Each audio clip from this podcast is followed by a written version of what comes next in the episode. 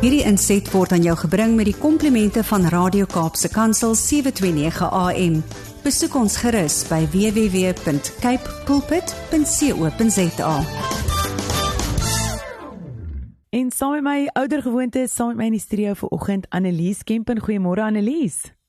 Môre lekker om met jou en al die luisteraars te praat. Ek kan nie glo ons het Desember bereik nie. Ja, die dit- 12de maand van die jaar. Dit is ongelooflik om te dink oor 'n paar dae is dit Kersfees en dan spring ons weer in die nuwe jaar in. So ek wil nie eers daaraan dink nie. Ja, so Annelies, dit is baie interessante en ek het al baie hieroor gewonder want ek dink dit is 'n woord wat baie gebruik word deesdae en 'n baie klomp mense gebruik dit. Ek dink partykeer nie reg nie en ek weet as ek in die huis as iemand sê hoor die gaslighting is besig my te gaslight, dan gaan ek wat beteken dit ooit? Ek onthou nou die aand ook te sê my tiener, dis gaslighting en Jimmy draai om en hy sê wat is gaslighting? So, maar ons het die afgelope paar weke gefokus op die verskillende maniere hoe huishoudelike geweld gepleeg word en dat dit nie net fisiese geweld behels nie, maar ook op 'n emosionele vlak iemand kan afbreek. En vandag se tema van gaslighting klink wel of dit na fisiese geweld verwys, maar dis 'n vorm van emosionele geweld of hoe? En waar kom hierdie term vandaan? En ek moet sê, jou tieners is my verseker een voor want voor my kollega hierdie artikel gedoen het, het ek baie min van gaslighting geweet. So, jy weet dalk meer van die tema as ek, maar die luisteraars wat soos ek 'n oningeligte was, kom ons vertel vir hulle wat ek dink jy wel nie geweet het nie, is dat hierdie term reeds in 1938 ontstaan het na aanleiding van 'n verhoogstuk en daarna was daar 'n film. Nou wat gebeur het? Die vrou se man het die vertrek se gasligte gereeld verdoof. Nou ek dink danksy load shedding weet ons almal deesdae in die ouens wat kamp wat is 'n gaslig, maar daai dae was dit natuurlik baie algemeen. En die heeltyd as hy dit gedoen het, het hy ontken dat hy hierdie vertrek donkerder maak. En naderhand het hierdie vrou gesê, "My hemel, is ek mal."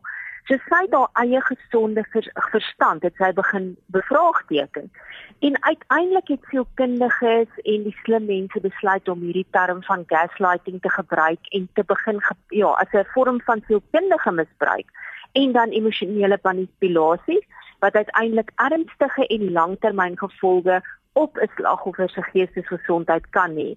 En ek dink waar hoe dit dan uiteindelik werk is natuurlik as jy die hele tyd iemand afbreek of vertel vir hulle jy is eintlik verkeerd, dan begin hulle self twyfel. So hierdie ou se slagoffers wat nou die slagoffer is, sy emosies, sy waarnemings, sy on ondervindings word die hele tyd ontken en dit word ongeldig verklaar en uiteindelik kry hierdie gaslighter dan beheer oor die slagoffer.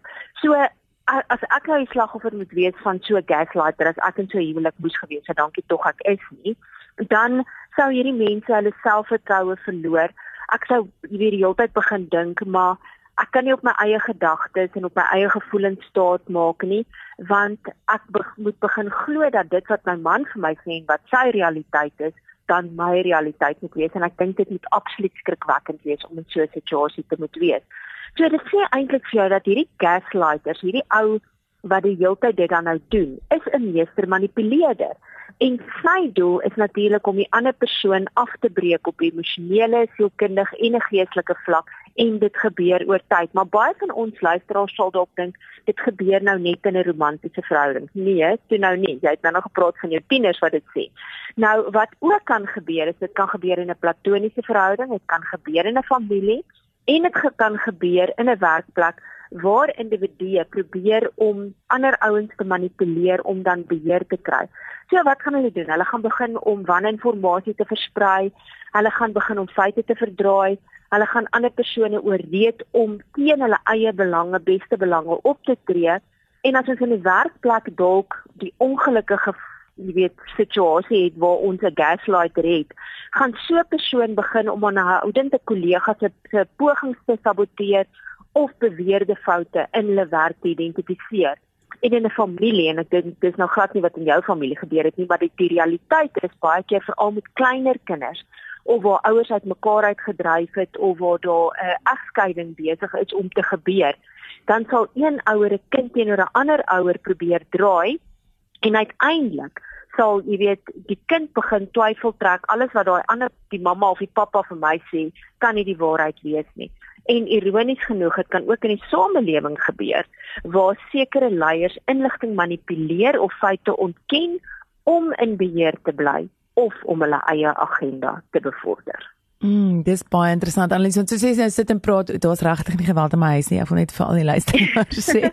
maar so ek ek sien heeltyd hierdie prentjie van gas wat uitkom en jy steek skielik daai gas aan en daar's een ja. baie groot een ontploffing en ek dink ek mm. begin nou dink my kinders het dalk gedink is omdat ek elke keer so ontplof daar daar gaslighting is. So ons het ook dink ek dink die term heeltemal verkeerd op dit. Maar ek dink baie van dit wat jy nou vir my genoem het klink amper soos boelie gedrag. Ek dink dis tog weet as jy elke dag nou hoor oor boelie, is daar 'n mm. verskil tussen boelie gedrag en gaslighting? Gaslighting? Ek dink ook kan oorvleeling wees want aan die einde van die dag is dit boelie se idee tog om 'n ander ou, jy weet, af te breek. Maar daar is wel twee verskillende forme van misbruik. So ons moenie die een afmaak as 'n sagter vorm as die ander een nie want ons albei weet dis ewe ernstig met jy weet albei kan verskriklike gevolge kan gevolge hê.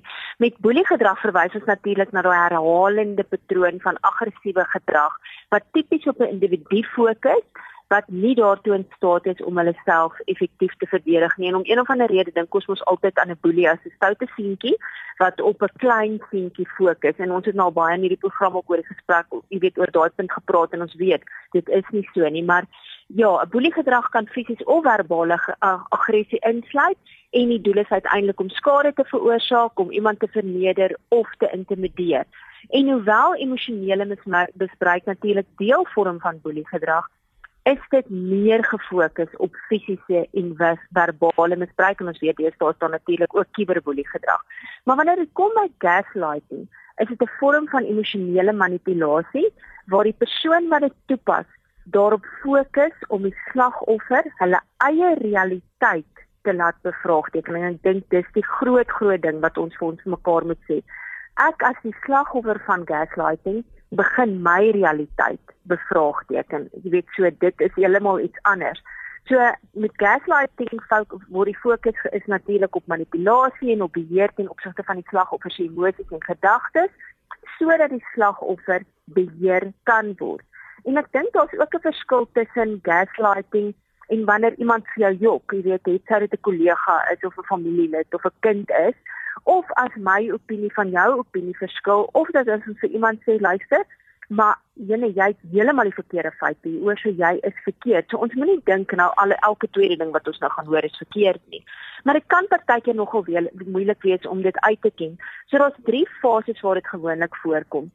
Die eerste een is ongeloof ten opsigte wanneer iemand sulke gaslighting gedrag wys en waar die slagoffer dan wel sê maar ek is nou nie lekker met hierdie optrede nie, maar hulle verdedig dit as 'n een eenmalige gebeurtenis.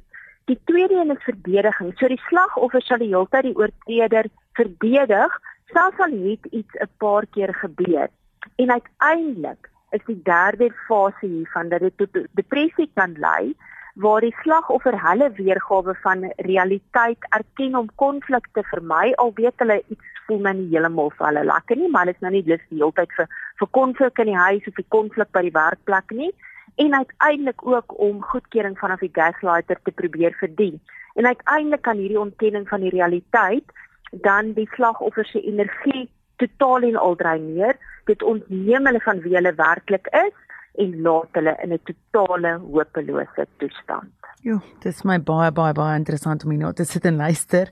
Ehm um, ek het nou eintlik 'n vraagie wat nie op my en jou blaai is nie en dit is sal, sal narcissisme onder dit val. Mm, ek dink nogal dit kan want ek bedoel 'n narcissus is ek is die enigste een wat reg is mm. en ek wil manipuleer. So ek is nie so kundige nie, dalk is daar so kundiges wat ons kan laat weet. Ja. Maar ek wil tog sê narcissiste kan ook gaslighters wees. Kom ons sê nie almal nie, maar ek dink hulle kan gaslighters. Ja, ek sal nogal goed. Ek dink ons 'n bietjie gaan oplees daaroor. Jy het vroeër verduidelik dat mm. gaslighting uit manipulasie bestaan en uiteindelik mag en beheer oor iemand um anders te kan kry eintlik maar dit is eintlik maar wat ek jy sopas gesê het en mm. is daar spesifieke tekens waarna ons kan oplet om te sien of iemand 'n slagoffer is van van gaslighting?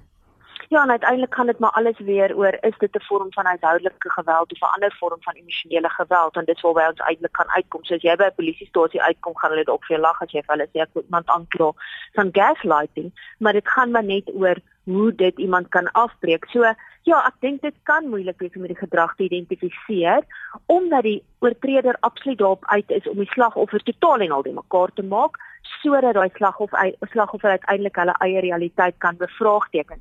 Maar daar's 'n paar tekens wat ons nog nogal vir ons luisteraars met hulle kan deel. Die eerste een is natuurlik blaatkant te leen. So die gaslighter sal die waarheid vat hy sal dit verdraai om verwarring te veroorsaak en uiteindelik sal daai slagoffer dan hulle veronderstelling van wat 'n situasie of gebeure is of was begin betwyfel.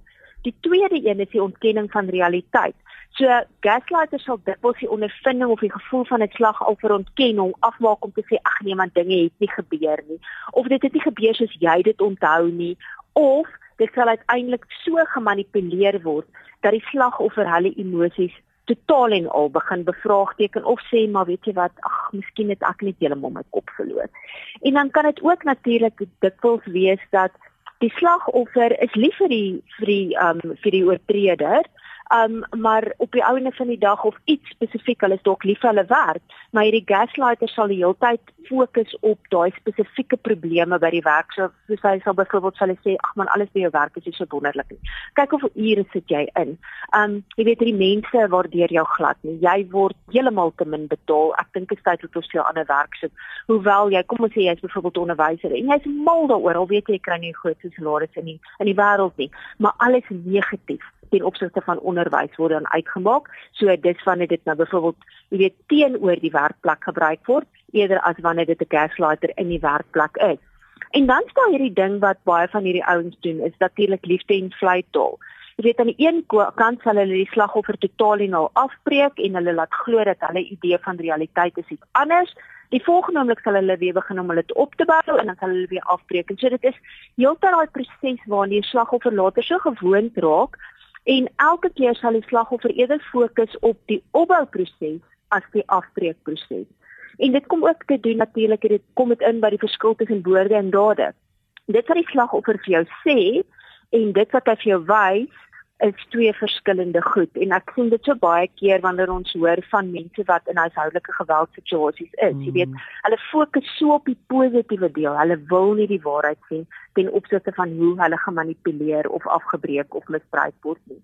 Die tweede laaste ding is dat die gaslighter weet dat die slagoffer alreeds nie mekaar en onseker is ten opsigte van hulle eie oordeel en hulle weergawe van die realiteit bevraagteken. So die ou sal net aanhou om heeltyd hierdie slagoffer mal en gek te noem. So as die slagoffer uiteindelik sê maar, "Joh, miskien moet ek gaan vir hulp en kyk of my realiteit regtig hierdie realiteit is wat die gaslighter vir my sê," dan het hy al sy of haar familie so beïnvloed en dit kom dalk terug na daai ding van die narcissisme toe en die manipulasie en alles. Jy weet dat dit niemand meer die slagoffer glo nie. En dan die laaste ding is die gaslighter sal die slagoffer oortuig dat almal andersins teen die slagoffer is en leuns vertel en dis nog 'n taktiek taktiek om die slagoffer se sin van die realiteit te versteur en uiteindelik om afhanklikheid op die gaslighter te laat neem.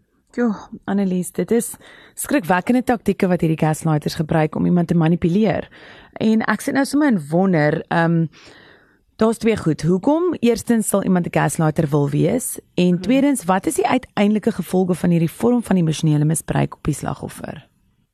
Ja, nou ek kan nou wel jou aanvraag beantwoord. Dit is uiteindelik iemand wat 'n manipuleerder is en dit kan 'n narcis wees. Ah. So, ja, die oomblik as dit 'n narcis is, dan weet ons jy weet die ou worry net oor homself en ekskuus ek wil nou nie daardeur sê gaslighters is net mans nie ons praat mos nou maar so.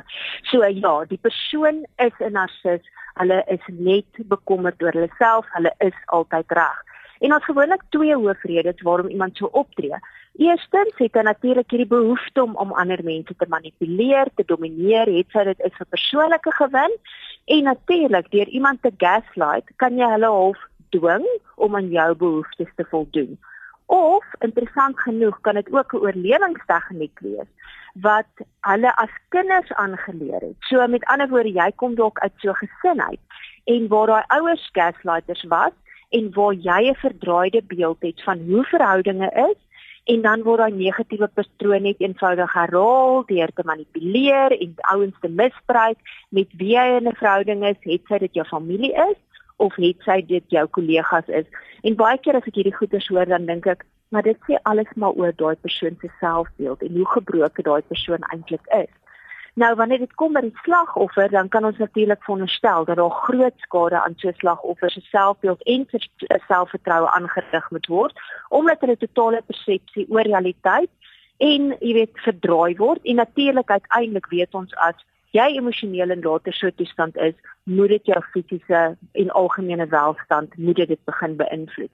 So uiteindelik kan die slagoffer glo dat hulle niemand kan vertrou nie, dat hulle so kindige toestand het en kan dit lei tot goed soos angstigheid, dit kan lei tot depressie, 'n algemene komplekse trauma en ander posttraumatiese stressindrome.